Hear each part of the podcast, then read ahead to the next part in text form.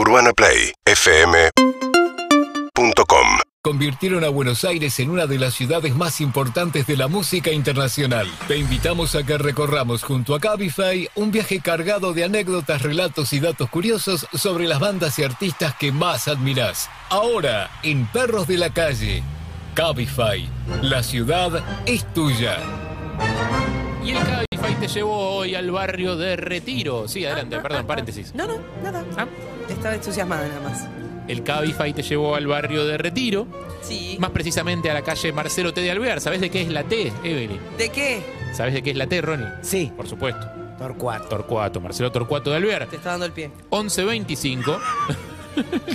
Gracias. Frente a la Plaza Libertad, donde está instalado el Teatro Coliseo.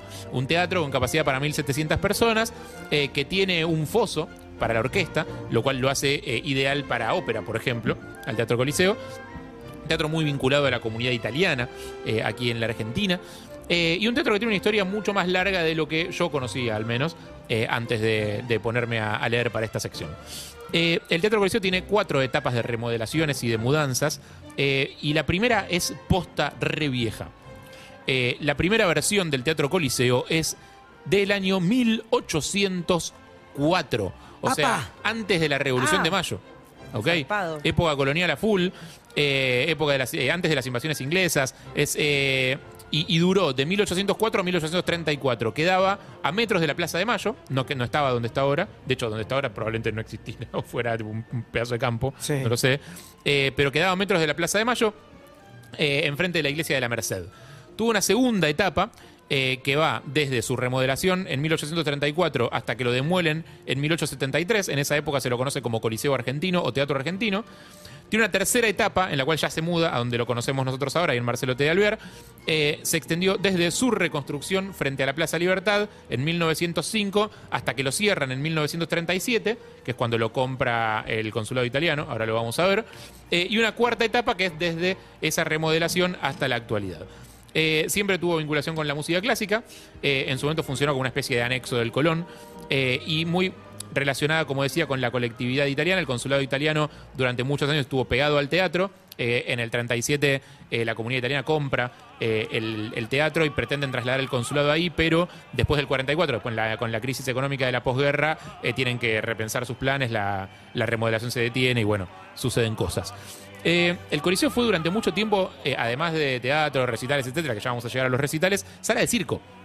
No sabía. Eh, en 1905, principios del siglo XX, cuando, justo cuando fue reinaugurado, digamos, en, en una de sus tantas reinauguraciones, fue, pasó por ahí un payaso inglés que se llamaba Frank Brown, eh, un payaso muy importante en el origen del teatro en la Argentina, eh, que participó en una película de Gardel, por ejemplo, estuvo. Súper, súper importante, que tiene que ver con el circo criollo, con todas esas cosas. Sí, eh, es un, un tipo que se enamoró de Argentina y que estuvo muchísimo tiempo instalado acá. Eh, tuvo una carpa en el obelisco. Sí. Eh, y se instaló y como buen payaso murió en la tristeza y en la indigencia eh, porque hacía mucho show gratis para, para chicos que no tenían plata esas cosas, entonces como nunca tuvo un mango, la verdad. Eh, o sea, o lo tuvo en su momento y lo perdió todo eh, y, y murió medio con su- en su ley, pero, pero muy mal de guita, el payaso Frank Brown. Eh, otra cosa que no se puede dejar de mencionar, agosto de 1920. A eso lo festejamos hace dos añitos nada más. En la terraza del Coliseo se da, se junta el grupo que después se fue, eh, se dio a conocer como los locos, Los de, la Locos de la azotea, que son básicamente los que hicieron la primera transmisión de radio. Qué increíble, ¿eh? Eh, comandados ahí por el señor Susini, Telema- Enrique Telemaco Susini, eh, los locos de la azotea, teatro de la terraza del Teatro Coliseo. Eh, decía esto de que durante una época fue comprado por la comunidad italiana eh, y después eh, redirigido. Eh, y obviamente, si hay que vincularlo a algo de la cultura argentina, yo creo que lo hablamos con Ronnie fuera del aire, del aire eh, el nombre que aparece vinculado al Teatro Coliseo desde siempre es el de Lelutier, eh, probablemente el- uno de los mejores grupos cómicos de la Argentina, si no el mejor. ¿Tuviste la chance De verlos en el Coliseo, sí. Oh, Sí. Sí, sí, sí, sí. No, ob- obviamente no en su momento de gloria, el momento de gloria debe haber sido que bueno, mis viejos podrían haberlo visto, eh, pero sí bueno, bueno, bueno, bueno, excelente- que yo estaba en séptimo grado cuando los vi por primera vez. Bueno, por eso, eso Eran amo, probablemente los- el momento de gloria, así como bueno, la- la- el pico de Lelutier.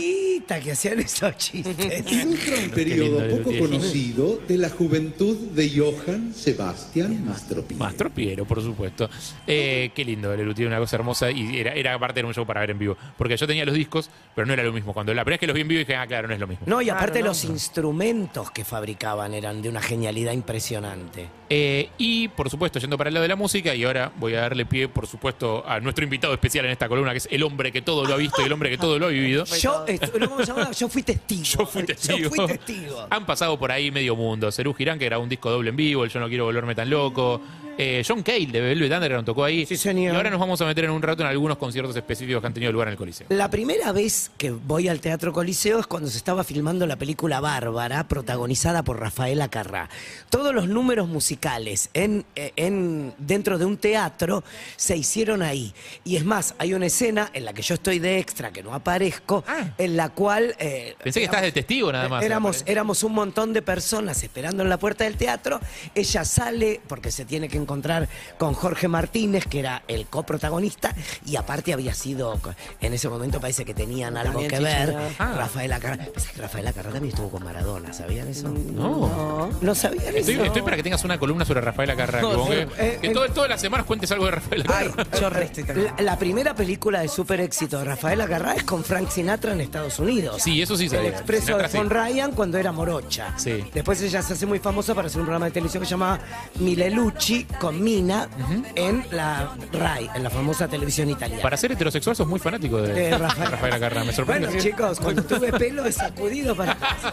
Hermoso, hermoso. Lo hice una vez acá con una peluca de Es que me dieron. Es verdad. Eh, esa es la primera vez que voy al Teatro Coliseo.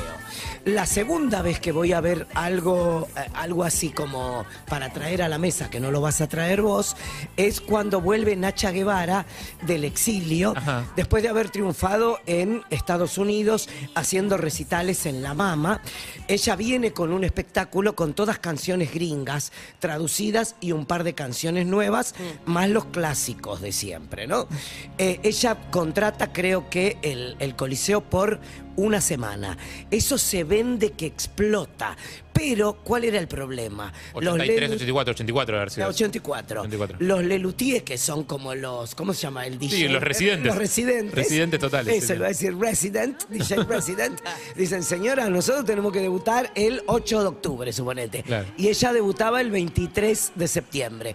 Así que no vas a poder tener el teatro.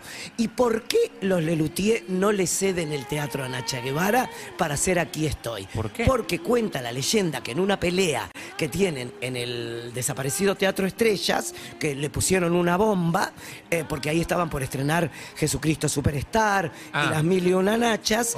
Eh, Nacha, en un momento dado, por una pelea de camarines, agarra una botella, la rompe contra una mesa y amenaza a los, a los ¿Lelutier? No, de cortarle la cara No. si no se van inmediatamente. Ah, entonces quedaron, Eh, había. había un, un odio. Había beef. Qué picante. Entre Nacha Guevara y Lelutier. Así, había un odio.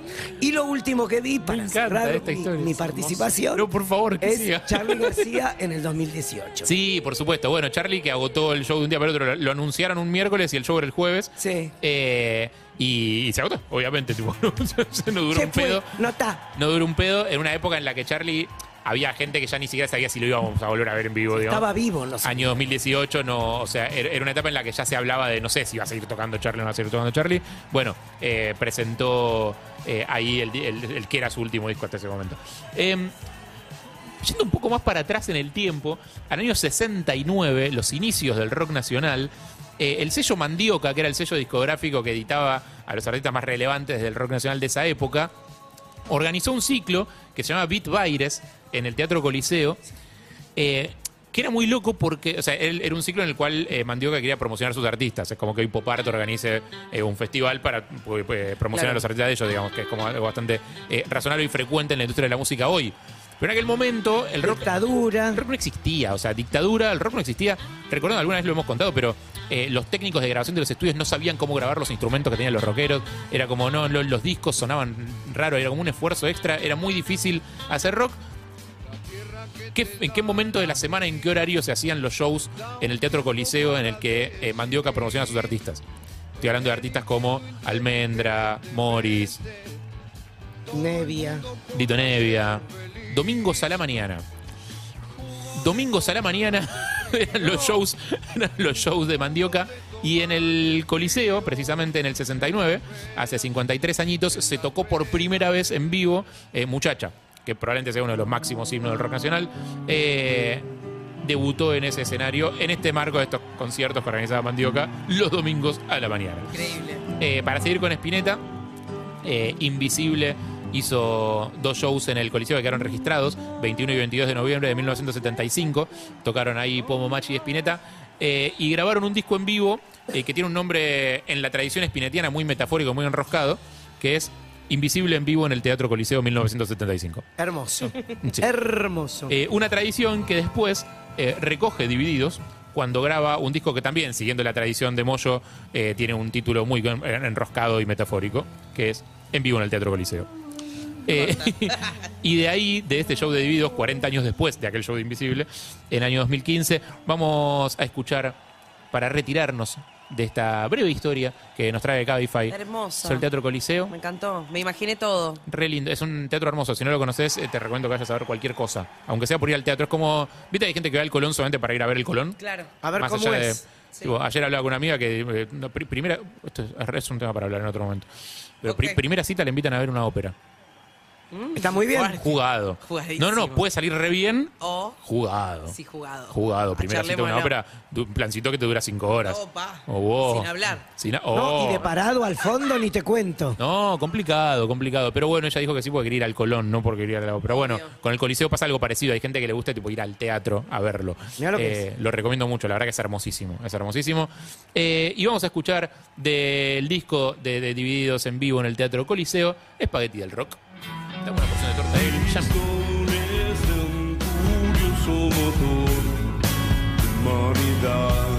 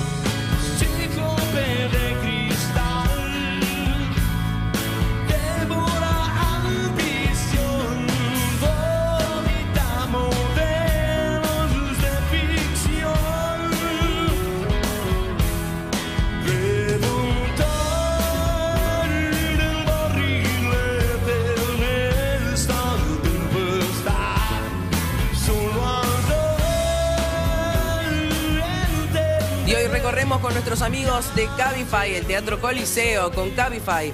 Movete por la ciudad de la manera más cómoda y segura. Todavía no viajás con Cabify. Descarga la aplicación, carga el código como suena y disfruta de un 25% de descuento en tus próximos 5 viajes. Cabify, la ciudad es tuya. Seguinos en Instagram y Twitter.